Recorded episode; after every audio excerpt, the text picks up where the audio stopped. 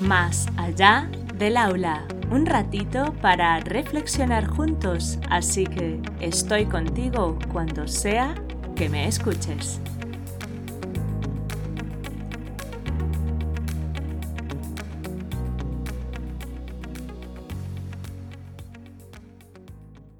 Hola, encantada de tenerte al otro lado. Empezamos.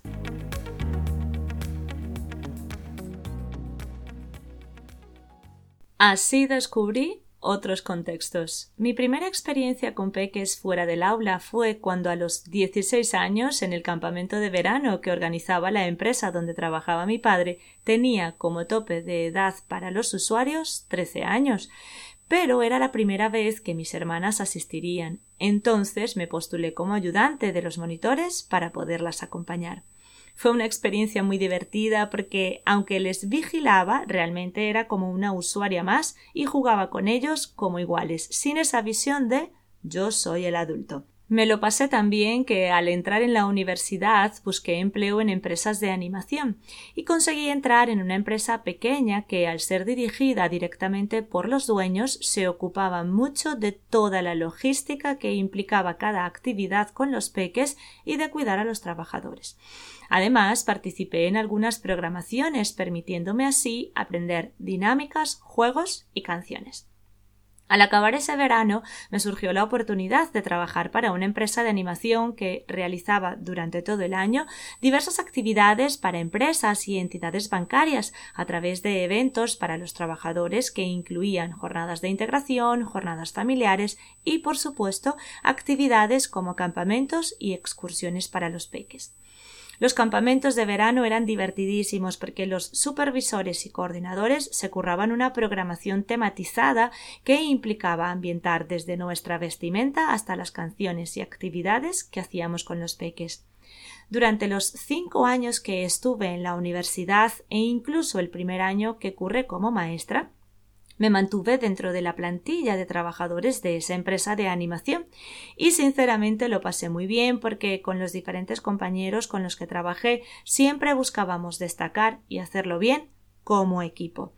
Y por supuesto, ni qué decir de lo muchísimo que aprendí con los peques, ya que la mayoría de las actividades eran desde las 8 de la mañana hasta las 19, compartiendo desayunos, comidas y meriendas con peques desde 4 años hasta los 16 años, en contextos variados como talleres, paseos diarios, excursiones y campamentos de pernocta, donde además cenábamos y convivíamos durante una semana. Ser monitora de actividades para y con peques me aportó una mirada relajada hacia la infancia. Sin embargo, socialmente era un trabajo catalogado como para estudiantes y de paso.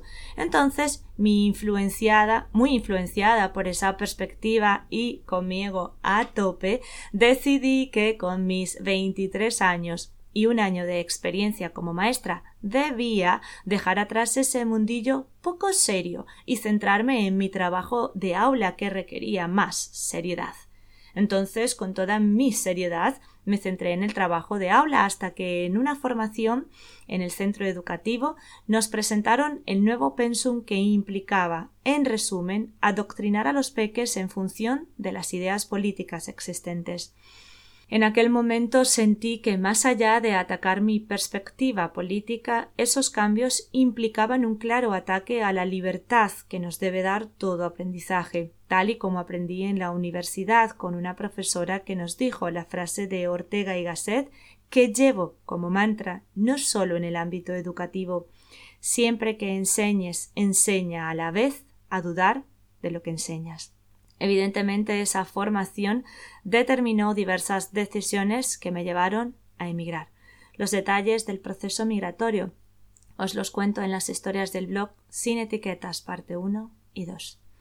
Al llegar a España, tal y como os conté en el podcast dentro del aula, no trabajé como maestra, lo cual fue una gran lección para mi ego e implicó empezar un proceso de ampliación de perspectiva con relación a los cánones establecidos como ideales correctos. Empecé en una empresa de animación de eventos infantiles en la que el grueso del trabajo se centraba en las fiestas de cumpleaños. A medida que fui demostrando que podía hacer otras cosas, me permitieron participar en actividades diferentes a la animación de cumpleaños, como la realización de talleres para centros cívicos, charlas en centros educativos, programación y organización de campamentos de verano.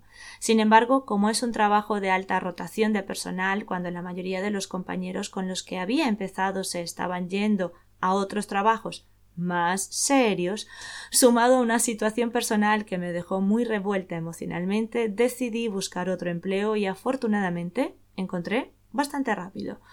Obtuve muchos aprendizajes en esta empresa, sobre todo con relación al trato por parte de las familias hacia los monitores, pero sin duda lo que más me marcó fue una frase que decía una de las jefas en cada reunión y que siempre buscó que se pusiera en práctica.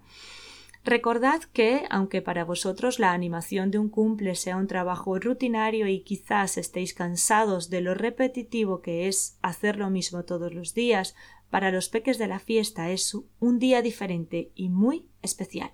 Entonces, disfrutad con ellos. Nota mental. ¿Veis como yo la aplicación de esto cada vez que interactuamos con la infancia para la que todo es una novedad? Continúo. El trabajo que conseguí, aunque implicaba un sueldo menor, era una mejora en calidad de vida porque me permitía tener los fines de semana y festividades libres y además pensaba que en ese contexto podría realizar más actividades relacionadas con la carrera de educación a través de talleres, charlas, etc. Tal y como os conté brevemente en el podcast y tú, ¿qué haces aquí? Trabajar en comedores escolares me ha llevado a muchas reflexiones. Os las iré contando en los siguientes podcasts que me han hecho realmente consciente de que cada interacción con peques es un tiempo valioso para acompañarles con amor y respeto en su desarrollo. Postdata me he hecho tan consciente que hace tres años, junto a dos compañeras, propuse en la empresa donde trabajo un plan de convivencia que incluía desde formas de organizarnos mejor hasta formaciones para el personal con herramientas pedagógicas para interactuar con los peques mientras comen y en los tiempos de espera en el patio.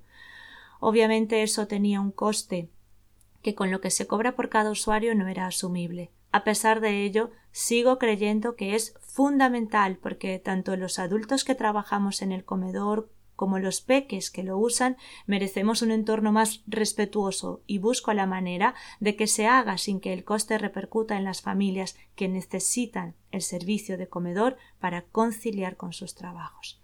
Fin de la postdata. No sabía lo enriquecedor que sería el camino más allá de las cuatro paredes del aula y por eso quiero compartir contigo esta visión de la educación en otros contextos. Antes de despedirme te pregunto ¿Eres consciente de todos los contextos en los que podemos enseñar y aprender con los peques? A mí, el despertar de conciencia más allá del aula me ha hecho usar el término adulta significativa. En el próximo podcast te cuento en profundidad a qué me refiero. Si te gustó este episodio y crees que puede aportar a otros, compártelo.